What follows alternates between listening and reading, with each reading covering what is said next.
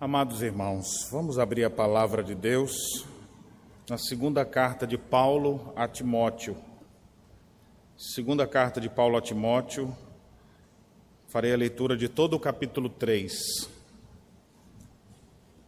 A Escritura Sagrada diz assim: Sabe, porém, isto: nos últimos dias sobrevirão tempos difíceis, pois os homens serão egoístas, avarentos, jactanciosos arrogantes, blasfemadores, desobedientes aos pais, ingratos, irreverentes, desafeiçoados, implacáveis, caluniadores, sem domínio de si, cruéis, inimigos do bem, traidores, atrevidos, enfatuados, mais amigos dos prazeres que amigos de Deus, tendo forma de piedade, negando-lhe, entretanto, o poder Foge também destes, pois entre esses se encontram os que penetram sorrateiramente nas casas e conseguem cativar mulherinhas sobrecarregadas de pecados, conduzidas de várias paixões, que aprendem sempre e jamais podem chegar ao conhecimento da verdade.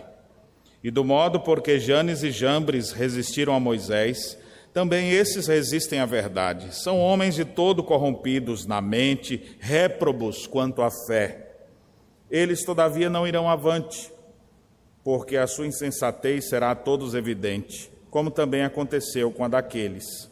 Tu, porém, tens seguido de perto o meu ensino, procedimento, propósito, fé, longanimidade, amor, perseverança, as minhas perseguições e os meus sofrimentos, quais me aconteceram em Antioquia, Icônio e Listra, que variadas perseguições tenho suportado de todas, entretanto, me livrou o Senhor.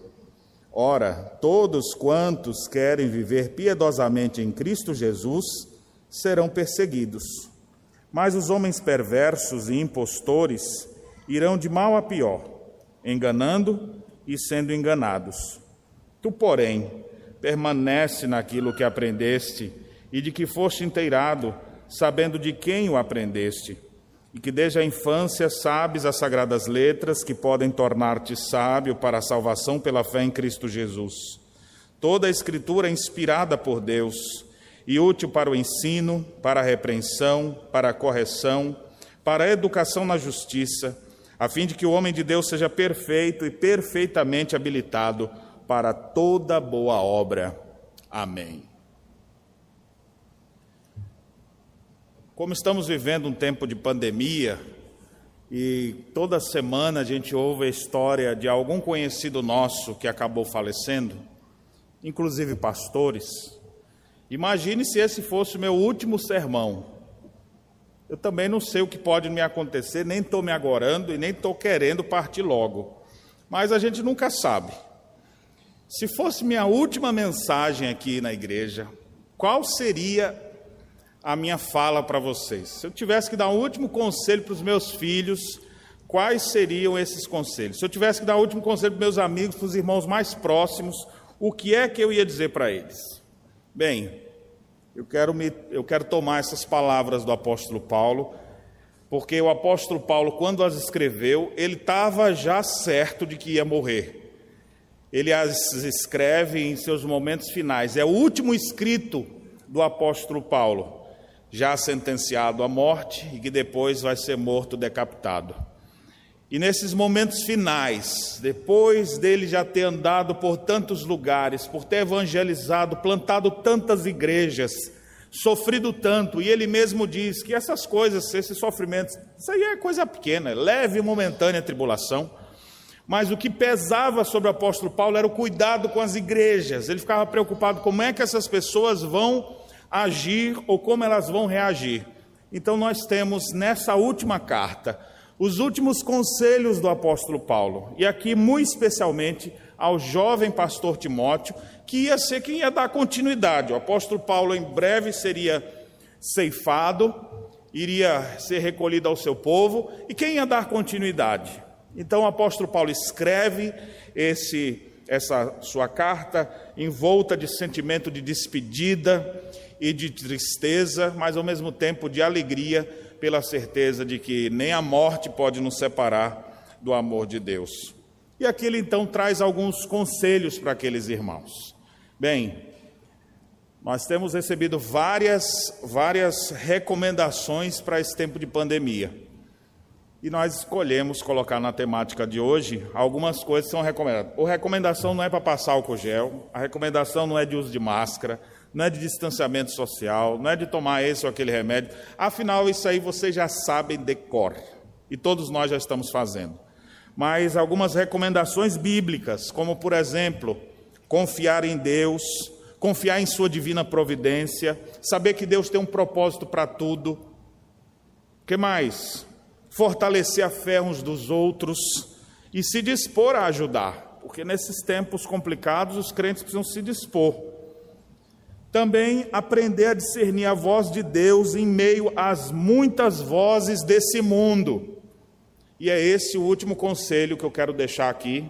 Eu espero que eu possa dizer outros depois, mas pegando aqui o texto do apóstolo Paulo, esse conselho que ele traz para aqueles irmãos era como que ele dizendo: ó, vocês precisam aprender a discernir a voz de Deus discernir a voz de Deus nesse mundo de trevas. Afinal, no mundo existem muitas vozes.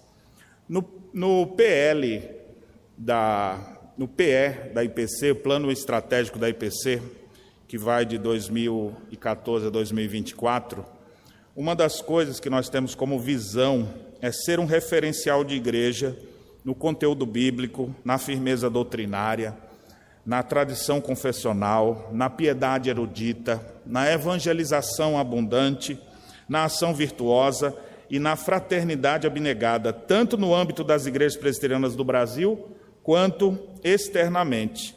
E quando você lê lá os objetivos para se alcançar isso, o primeiro objetivo é exatamente dizer, dito assim: ser uma igreja reformada que valoriza a palavra de Deus acima de todas as outras vozes. Existem muitas vozes no mundo, mas você precisa aprender a discernir a voz de Deus. Como no livro As Crônicas de Nárnia, aquele grande leão, Aslan, ele depois de aconselhar as pessoas, os seus os meninos ali, ele, fala, ele se despede e fala: Como é que nós vamos, quando a gente precisar de você? Não, no seu mundo eu sou conhecido por outro nome. Aprenda a reconhecê-lo. Nesse mundo que nós vivemos, precisamos aprender a reconhecer a voz de Deus. Porque o tempo inteiro há vozes. Você, tem voz no seu celular, não só quando alguém te liga, mas você tem vozes no YouTube que não param de encher um vídeo atrás do outro, gente falando de todos os assuntos que você puder imaginar. Você quer fazer um bolo, alguém já deve ter escrito isso aqui. Se você quer ver como é que uma máquina funciona e você não quer ler as instruções, deixa eu ver como é que funciona esse negócio aqui. Alguém está falando, há vozes de todos os tipos nesse mundo. Algumas falando bem alto, outras mais baixinho, mas a grande verdade é que a gente precisa aprender a discernir a voz de Deus em meio a todas essas vozes. No texto que nós lemos, o apóstolo Paulo nos ensina como.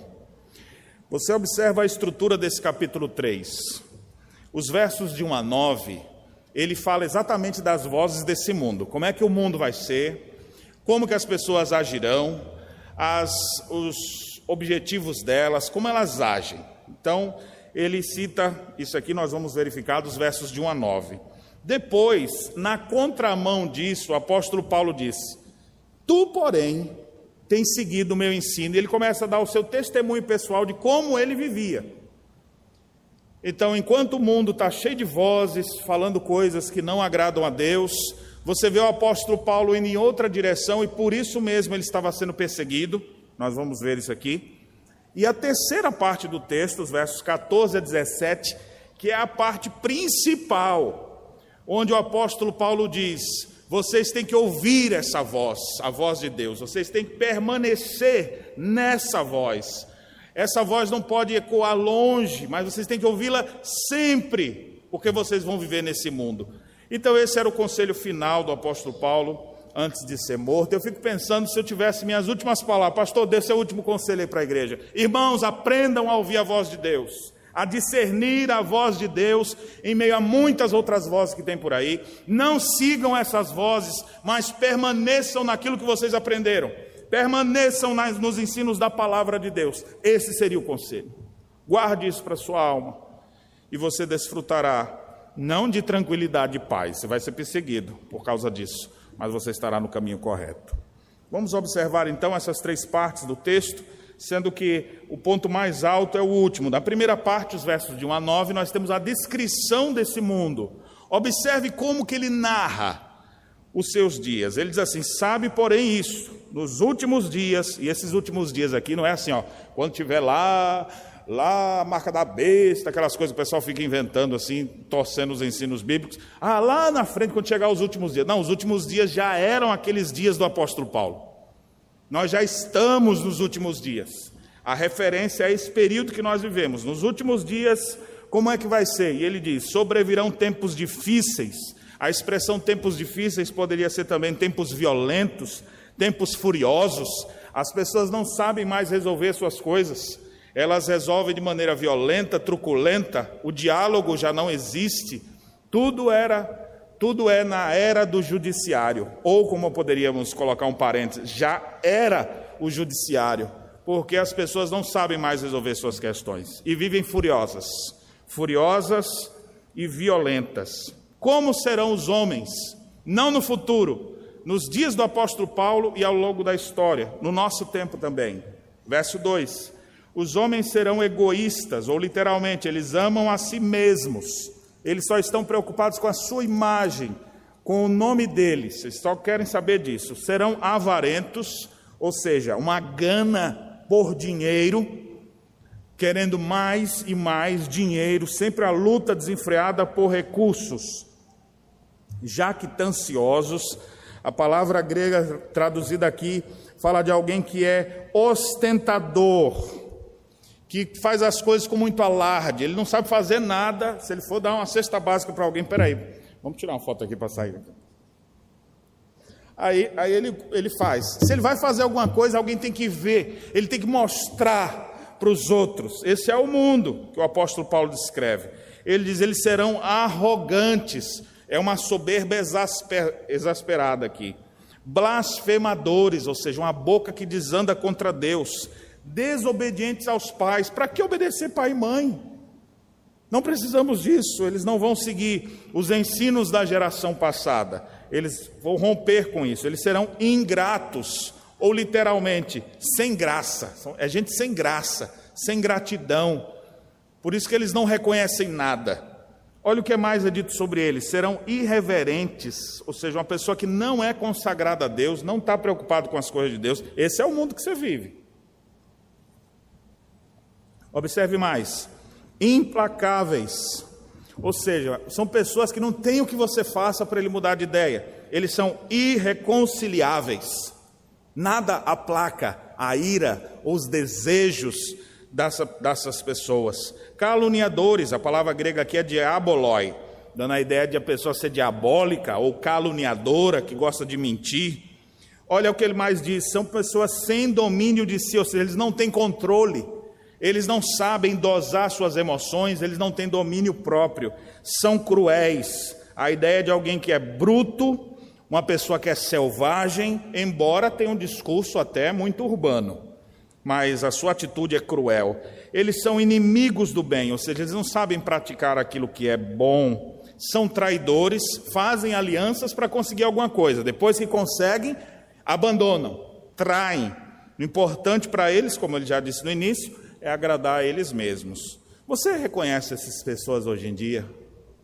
Eu espero que você não as reconheça na frente do espelho quando você se olha, mas a gente vê esse mesmo cenário nos nossos dias. Quando eu estava estudando essa passagem, eu poderia, é porque não me permitia aqui no sermão, mas eu podia atrelar três manchetes para cada coisa dessa aqui, mostrando coisas desse mês só.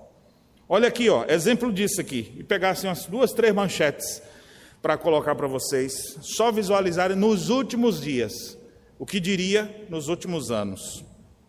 Mas prossigamos lá, estamos no verso 4.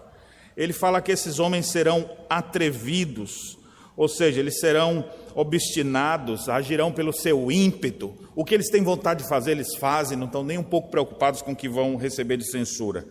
Eles são enfatuados. A ideia de uma pessoa enfatuada é uma pessoa cheia dela mesma. E embora ela esteja cheia de si, ela ainda acha que está pouco, ela precisa de mais. Essa pessoa é mais amiga dos prazeres do que amiga de Deus. Olha que interessante, a pessoa pode até dizer: não, mas se Deus quiser. Não, Deus é. Ele, ele tem amizade com Deus, só que ele é mais amigo dos prazeres do que amigo de Deus.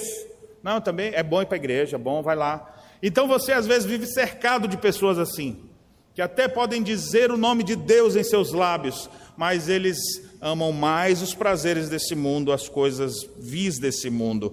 Aí ele cita no verso 5 que eles têm forma de piedade. Ele tem aparência, mas não tem essência.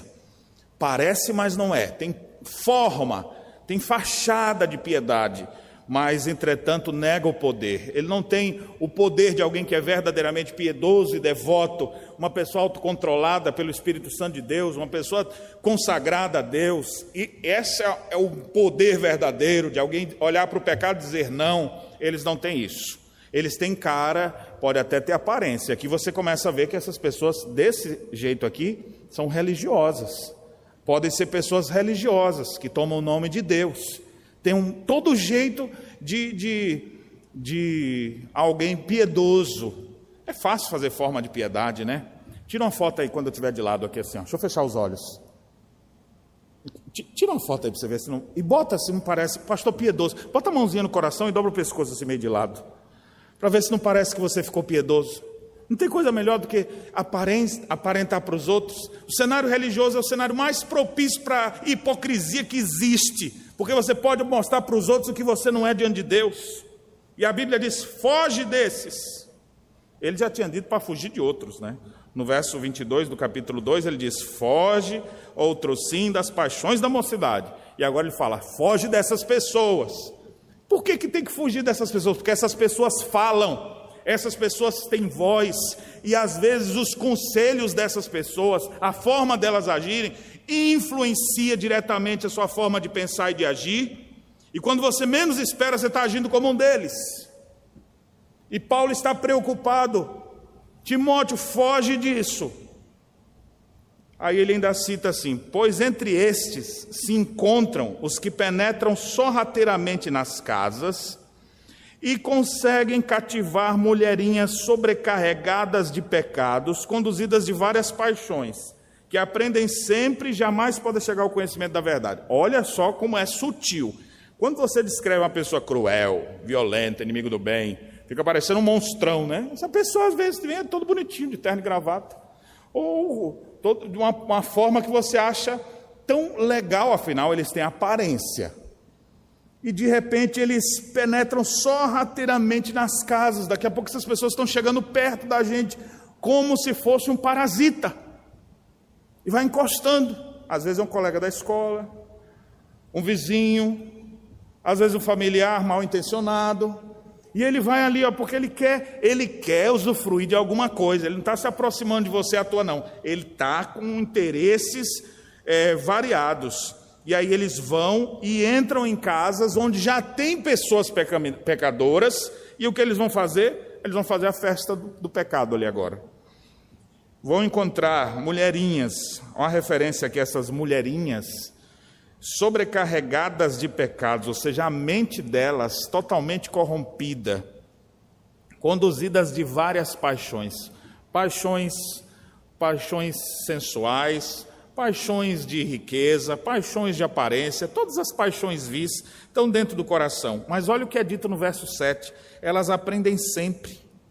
Ou seja, a gente que está ouvindo da palavra de Deus. Meu, meu Senhor, eu começo a pensar aqui que é como se eu estivesse falando, outras vozes estão falando, e você não está percebendo o perigo do seu lado.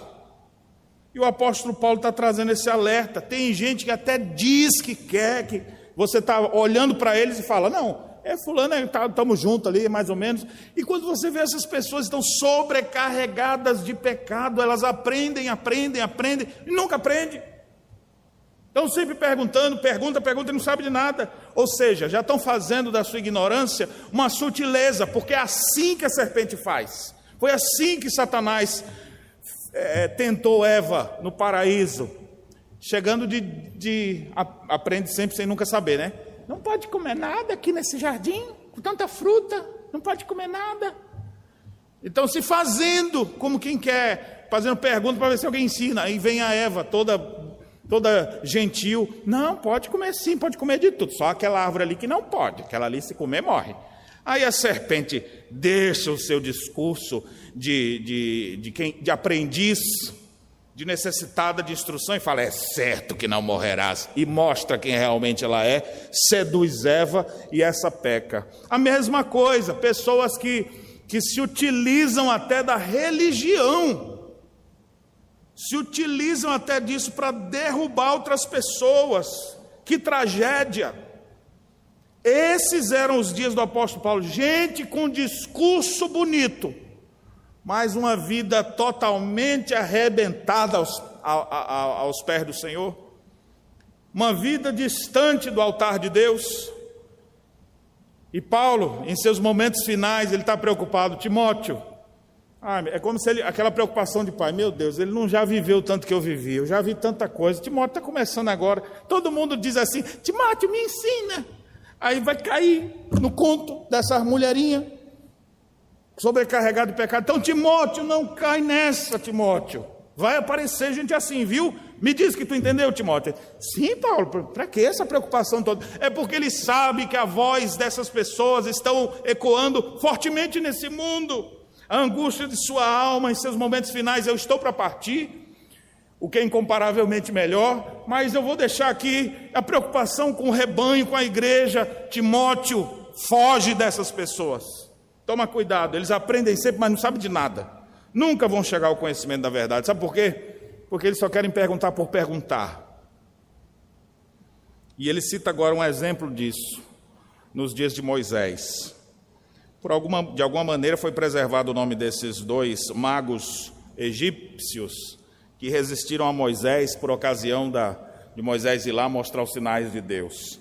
Vocês lembram dessa, dessa história, né?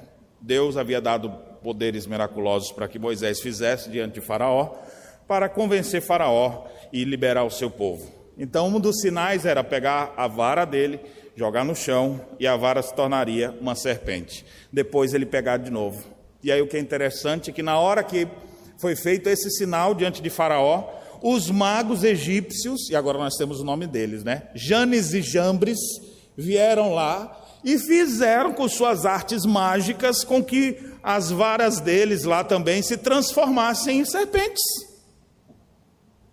Aí você fala, ah, aí o, o, o, rei fala, ah, isso aí que você fez, todos meus meninos aqui também sabem fazer, isso aí não me convenceu de nada. Ou seja, são pessoas que resistem à verdade. Ele usa esse exemplo não para dizer que vai ter gente fazendo isso hoje, mas é gente que vai dizer assim: ó, o pastor disse que é para você é, se arrepender, crer no Evangelho, ler a Bíblia todo dia. Aí chega outro que fala: precisa ser todo dia.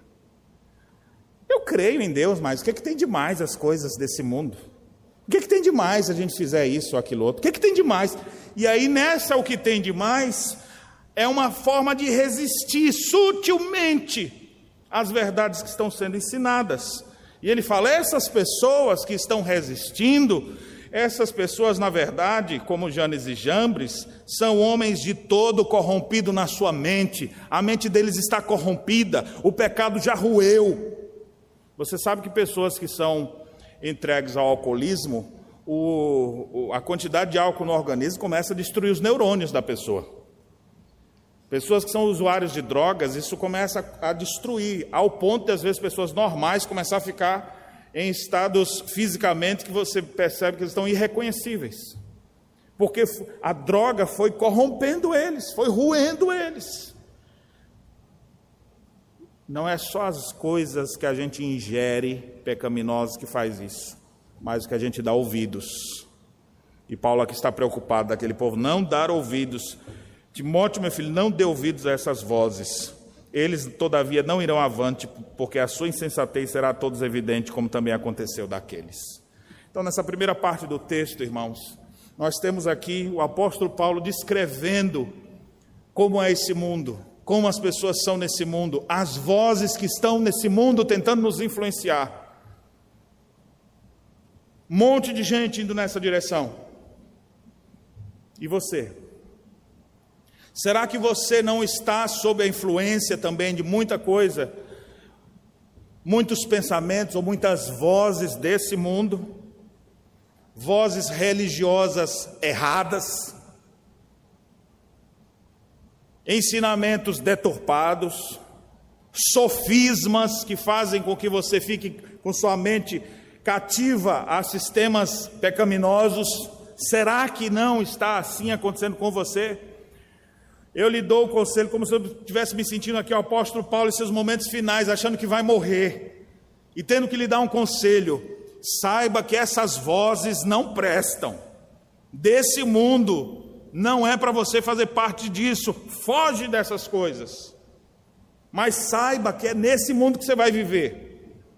Jovem, adolescente, quando você estiver com seus colegas da escola, eles estão com a mesma farda sua, não pensem que eles pensam como você.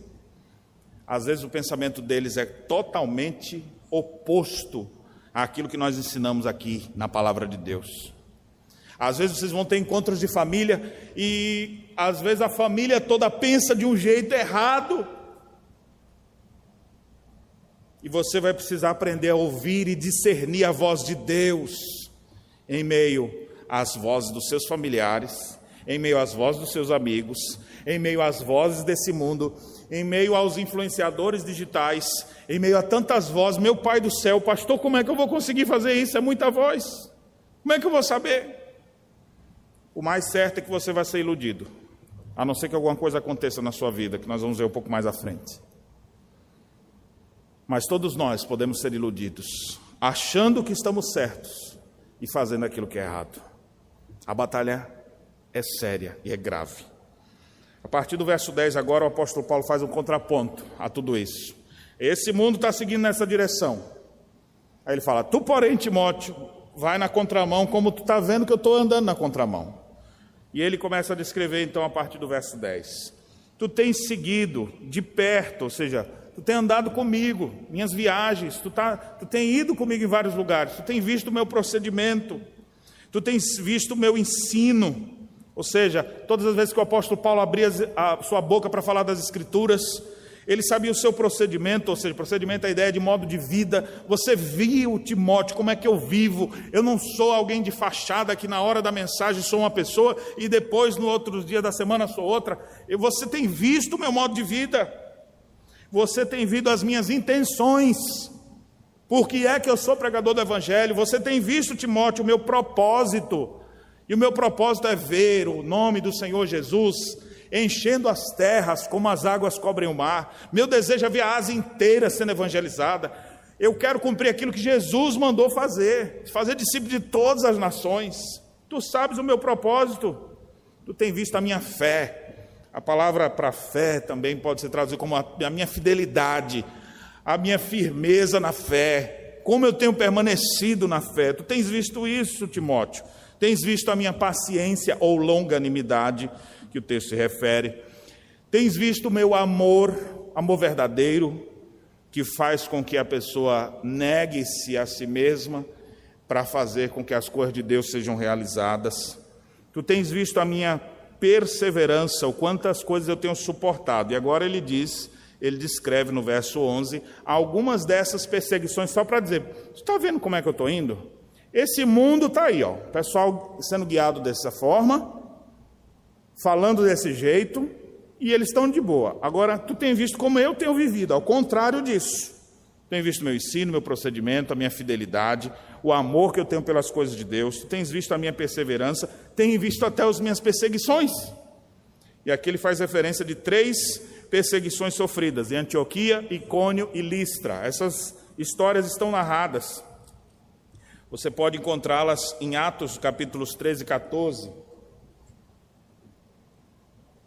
É interessante perceber que lá em Antioquia, o apóstolo Paulo começou a pregar e começou a gente se converter. E eles falaram: volta aqui sábado que vem, fala com a gente de novo. E mais gente foi abraçando a fé. E mais gente foi se convertendo. O apóstolo Paulo devia estar na felicidade, vendo aquele povo todo se convertendo ao Senhor. E aí, de repente, começa a aparecer uns judeus para fazer tumulto. E Paulo diz: Olha, já que vocês estão fazendo isso, eu vou me voltar para os gentios, não vou ficar aqui mais não. E foi embora. Só que não, não foi embora pacificamente, não. A Bíblia diz que os judeus instigaram algumas mulheres piedosas, ó de novo as mulherinhas aqui aparecendo, do mal. Tem mulher do bem, tem mulher do mal, viu? E essas mulheres de alta posição, os principais da cidade, levaram, levantaram perseguição contra Paulo e Barnabé, expulsando-os do seu território. Paulo, que estava ali pregando, todo feliz, que bênção estar tá aqui com vocês. Voltou na outra semana, evangelizando, de repente o povo expulsão, saiam daqui! E Paulo, sacudindo a poeira do seu sapato, foi embora. Quando ele sai dali, ele chega na outra cidade, a cidade de Icônio, que ele faz referência aqui também. Começou a pregar. Aí o que acontece? Geralmente o apóstolo Paulo começa a pregar, fez ali alguns milagres, alguns sinais, e as pessoas ficaram maravilhadas, muita gente se convertendo. E o apóstolo Paulo, que maravilha, que coisa boa. Só um parêntese aqui, né? Quantas vezes a gente faz alguma atividade? Toda vez que a gente faz uma ação evangelística maior, e aí consegue, por exemplo, um, um clube ou um, um, um auditório, fazer um encontro para duas mil pessoas e chamamos um bom pregador, bons músicos, evangelizamos, aí termina tudo aquilo, a gente fala, que bênção, não foi? Aí está todo mundo feliz, comemorações que a gente faz, assim, promovendo o evangelho, conferências teológicas que a gente faz aqui na igreja, termina, a gente fica naquela felicidade. Paulo não tinha uma conferência para terminar em paz. Eu fico imaginando, toda vez que eu termino o culto, eu vou para casa feliz, tem um churrasco gordo esperando, e às vezes você vai lá, descansa depois de um dia de trabalho. O apóstolo Paulo nem terminava às vezes, porque dali, já, as primeiras todo mundo gostava, todo mundo ficava feliz, daqui a pouco todo mundo expulsando Paulo. Em Icônio aconteceu a mesma coisa. Os judeus então começaram, uns ficaram do lado dos, dos, apóstolos, outros seguiram o pensamento dos judeus, surgiu um tumulto entre eles e eles começaram a querer apedrejar Paulo. E de fato fizeram. Paulo saiu de lá levando pedrada. Já parou para pensar uma coisa dessa? Aí você fala, esse Paulo falava mal, viu? Ele, ele não era politicamente correto, ele devia estar falando algumas coisas que não deveriam ser ditas naqueles dias. Não, ele estava, ele estava sim contrário a esse sistema de valores do mundo, porque os valores do Evangelho são contraditórios mesmo. As coisas de Deus não seguem o curso desse mundo, não dá para ser amigo do mundo e ser amigo de Deus ao mesmo tempo. O apóstolo Paulo então teve que sair de Icônio, aí ele vai para Listra, é a próxima cidade. Quando ele chega em Listra, pastor Nessa tinha um hotelzinho pelo menos, né? Teve alguma coisa boa para ele, né? Ele começou a pregar, viu um homem coxo e disse para ele, ó, se apruma e fica em pé. E o cara, pum, ficou em pé na hora, foi curado. Quando aquele homem ficou curado, as multidões que viram começaram a dizer assim: os deuses desceram do céu e agora estão habitando entre nós. Eles estão aqui e começaram a chamar Paulo é, de Mercúrio e Barnabé de Júpiter. Eles são deuses entre nós. Já estava chegando gente com boi para poder sacrificar e oferecer para eles. Aí Paulo está dizendo: rapaz, agora eu me senti, viu? Em Antioquia me botaram para correr. Em Icônio me apedrejaram. Agora aqui em Listra, estamos chamando de Deus, só que Paulo não tem essa arrogância. Se fosse alguns hoje em dia, iam ficar muito felizes. Mas Paulo não tem isso.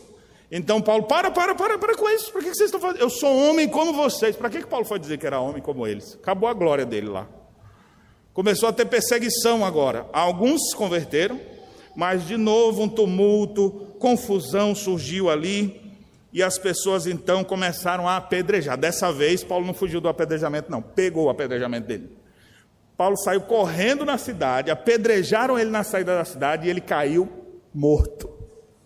As pessoas disseram: Meu Deus, morreu. O que aconteceu? A gente sabe que não morreu, né? Mas naquele momento ali deve ter desmaiado, aconteceu, ou até morreu mesmo. E aí falou: Deixa esse miserável aí. E o povo foi embora. Quando o povo foi embora, os discípulos então foram lá e oraram por ele e ele se levantou. Está narrado em Atos capítulo 14.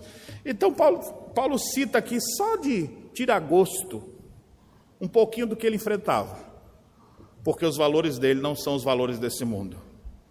Presta atenção, depois dele citar isso, ele diz assim: Todos que querem viver piedosamente em Cristo Jesus vão ser perseguidos. Meu irmão, você não pode viver em paz com as vozes desse mundo. Não dá. E Paulo está tomando um exemplo dele. Ó. O mundo está indo nessa direção, mas olha por onde eu estou indo e o que está me acontecendo, Timóteo. Não segue esse fluxo. Ouve a voz de Deus, segue por esse caminho. Esses homens perversos, impostores, irão de mal a pior. Mas você não, Timóteo. Está vendo meu exemplo? Meus irmãos, hoje vocês estão seguindo o fluxo? Ou vocês conseguem enxergar bons exemplos de cristãos que ainda estão em pé, no meio da, da enxurrada, levando tudo para lá, e eles aqui, ó, andando na contramão, se levantando contra todo pensamento que não esteja cativo a Cristo, e andando seguindo as verdades da palavra de Deus. Paulo chama Timóteo para dizer: Olha o que eu estou fazendo, Timóteo, é para tu fazer isso também. E agora vem a última parte do nosso texto, os versos 14 a 17. que eu diria que é o ponto nevrálgico aqui agora. É possível que você seja enganado pelos seus colegas, pelas vozes desse mundo. É possível que alguma coisa queira te de, de, destituir da tua firmeza, relacionamentos, amizades novas, namorados, até mesmo filhos, quando chegam, às vezes a pessoa até esquece de Deus agora, dando atenção a entes queridos. Eu quero dizer para vocês que muita coisa vai surgir para tentar te afastar da verdade. E nesse último conselho do apóstolo Paulo, agora ele diz de forma cabal: Tu, porém, Timóteo, permanece naquilo que você aprendeu. E que desde a infância foste inteirado, sabendo de quem o aprendeste. Desde a infância ele sabia. Ele deveria permanecer. No que, que ele tem que permanecer que ele sabe? o texto faz referência que ele sabe as sagradas letras. Ele tinha que perseverar, permanecer naquilo que ele foi ensinado, nas verdades bíblicas. Porque vão surgir ideologias, vão surgir pensamentos para te afastar da humildade do serviço do Senhor. Você tem que ter consciência disso, porque se você não tiver consciência disso, as vozes vão falar alto e vão te convencer. Paulo aqui como um pai preocupado com seu filho, ele fala, e ele faz um apelo grande, né? Ele diz assim: "Desde a infância tu sabes as sagradas letras". Paulo nessa mesma epístola, no início, ele tinha feito já um, um apelo para ele, dizendo: Eu sei que a fé que você tem, Timóteo, é uma fé verdadeira, não é uma fé falsa, como muita gente por aí.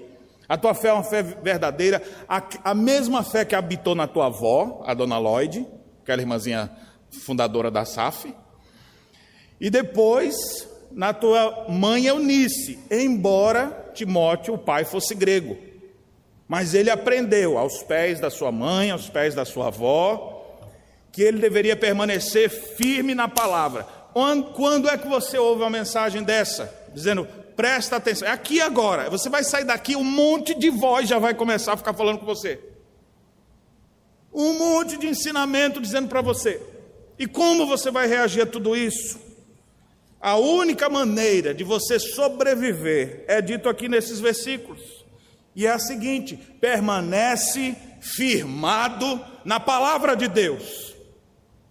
As sagradas letras que ele se refere aqui não é uma reza que a mãe ensinou, mas é a Bíblia Sagrada. Ele vai falar depois sobre a Escritura, ou seja, a única maneira da gente sobreviver nesse mundo é ouvir a voz de Deus acima das vozes do mundo e valorizar a voz de Deus acima de todas as outras vozes. Em alguns momentos você vai valorizar a voz de Deus e vai valorizar pessoas aqui também, porque eles não estão se batendo. Qual é a sutileza do mundo? Vai começar a fazer você ficar ligado com as coisas de Deus e ligado com as coisas do mundo, para você começar a ficar ouvindo as duas, até que uma hora vai ter choque. Você está tão apegado às coisas do mundo que você fala: ah, não, não vou desagradar meu amigo, não vou desagradar as pessoas daqui. E aí você rompe com Deus para satisfazer os prazeres desse mundo, prazeres da sua própria carne. E o apelo de Paulo é: permanece naquilo que você aprendeu. Você foi inteirado, você não ficou sabendo, não foi só um beabazinho, não, você aprendeu tudo. É como se fosse colocando exemplo para nós aqui. Nossos filhos aprenderam decorando o catecismo. Já sabe a confissão de fé de Westminster de cor, já sabe as perguntas do catecismo maior e breve. Todo domingo aqui faz a mesma referência, tem versículo decorado, lê a Bíblia todo dia. Você foi inteirado. Mas isso não lhe protege das vozes do mundo. O mundo vai continuar te chamando e sua natureza pecaminosa vai querer ir para as coisas desse mundo. E o apelo então do apóstolo Paulo é: permanece, permanece firme na palavra. Quando vem uma enxurrada, ela quer levar tudo. E se você não tiver algo firme para se agarrar, te leva. Onde é que você vai se agarrar dessa enxurrada que está vindo com toda força ali assim? Ou você se segura em algo que não vai ser arrancado, ou você vai junto. E o que ele está mandando a gente se segurar é se segurar na palavra de Deus, é se firmar nessas verdades. Paulo está tá ali pensando: eu vou morrer daqui a pouco. Quem vai te dizer mais o que tu tem que fazer, Timóteo? Deus vai te dizer, por meio da Sua palavra. Ouça essa voz, se agarre com isso e não solte mais nunca. Permanece nisso. E aqui agora, nos versos 15 a 17, ele dá um motivo para permanecer firme, ele fala da utilidade dele permanecer firme e qual o propósito. Qual é o motivo? Ele diz: porque pode tornar-te sábio para a salvação pela fé em Cristo Jesus. Paulo queria que ele se agarrasse às verdades bíblicas, porque é, é, é o caminho da salvação. Não há salvação fora de Cristo, não há salvação fora da Sua palavra. As coisas desse mundo não vão salvar ninguém, as pessoas estão indo aos rodos larga é a porta, espaçoso o caminho que conduz para a destruição.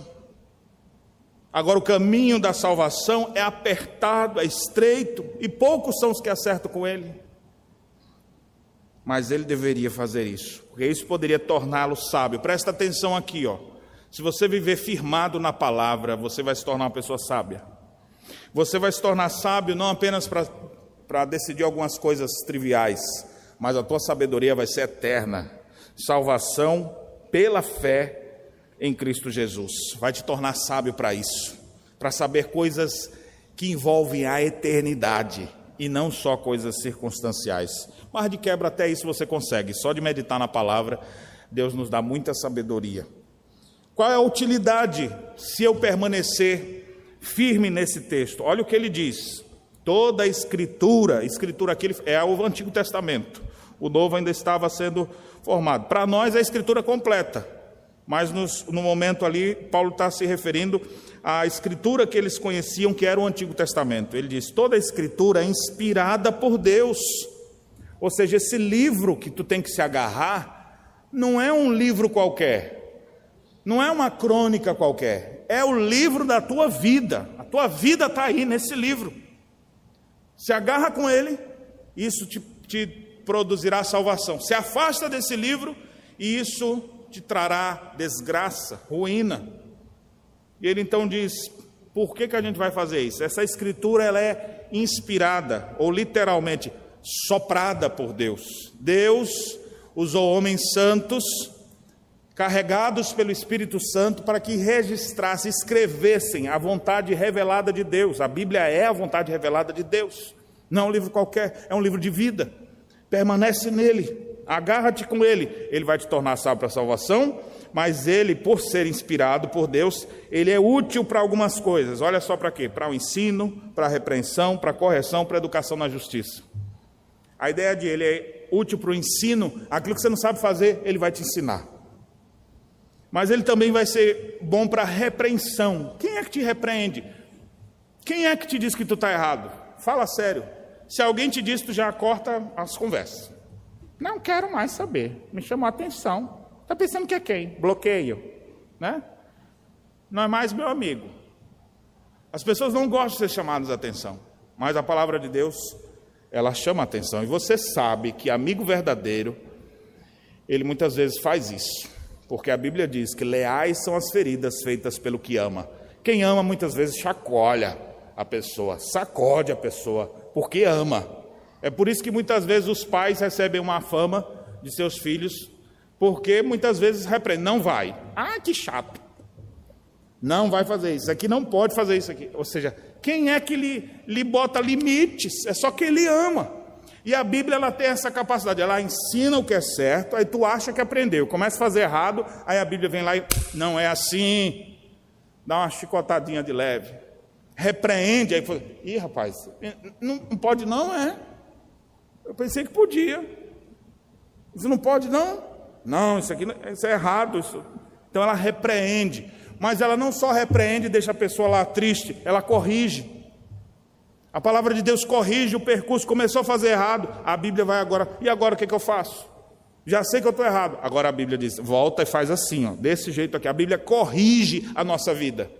Ela ensina, ela repreende, ela corrige o que estava errado e ela nos educa na justiça. Ela vai trazendo educação para que tenhamos um viver justo diante de Deus e dos homens. A gente vai aprendendo coisas que a gente não sabia antes. Que coisa maravilhosa, né? Ah, pastor, nunca aprendi isso. Pois está aprendendo agora, isso é a graça de Deus. Tito diz assim, no capítulo 2: Porque a graça de Deus se mostrou salvadora a todos os homens, educando-nos. A graça de Deus nos educa por meio da palavra de Deus. Para quê? Para que, renegadas as paixões e impiedades, vivamos no presente século sensata, justa e piedosamente. Alguém só vai viver e agradar a Deus já se ele viver guiado por esta palavra. Então ela tem a sua utilidade. Ela mostra o caminho que você tem que ir. Ela ensina, ela repreende, ela corrige e ela educa.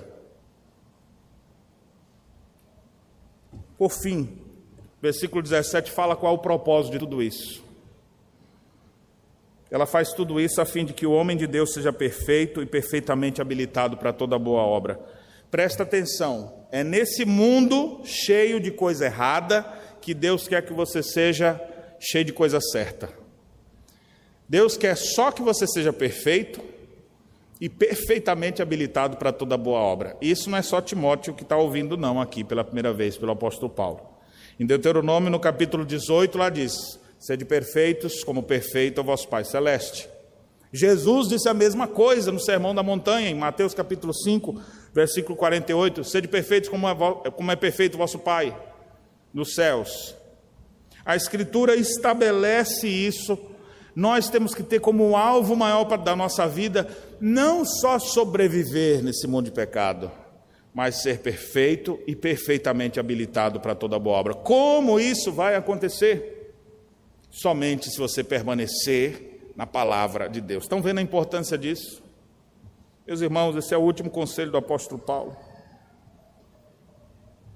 Nós temos vivido tempos difíceis, homens cruéis, gente que gente ruim nos influenciando para sermos piores. E aí a Bíblia pega agora e diz assim: "Mas eu quero que você seja perfeito". Totalmente contrário a tudo isso que você está vendo. Como? Pela palavra de Deus. Uma vida firmada na palavra de Deus. Quem vive firmado na palavra de Deus está vivendo firmado em Cristo. Jesus mesmo disse: Errais por não conhecer as Escrituras nem o poder de Deus. Examinai as Escrituras, porque julgais ter nelas a vida eterna, e são elas que testificam de mim. Quando alguém quer conhecer sobre Jesus, tem que ter contato com esse texto, tem que permanecer firme nesse texto, tem que se inteirar de tudo que está aqui, aplicar a sua vida. Isso vai te tornar sábio para a salvação, isso vai ser extremamente útil na tua vida, porque vai mostrar o caminho certo, e isso tem como propósito te fazer um homem perfeito e perfeitamente habilitado. É só isso que eu espero para a vida de cada um de vocês. Meu último conselho para a igreja é esse aqui. Como o apóstolo Paulo deixou, seu último conselho antes de partir. Ouça a voz de Deus, aprenda a discernir a voz de Deus em meio a tantas outras vozes. Siga o exemplo dos homens piedosos que estão já nessa luta, que estão muitas vezes em embates e que permanecem firmes. E o segredo deles é que eles estão firmados na palavra. Firme você também sua vida na palavra de Deus. Nesses tempos turbulentos que vivemos, firme sua vida na palavra de Deus, haja conforme a palavra de Deus, e o Senhor certamente nos abençoará.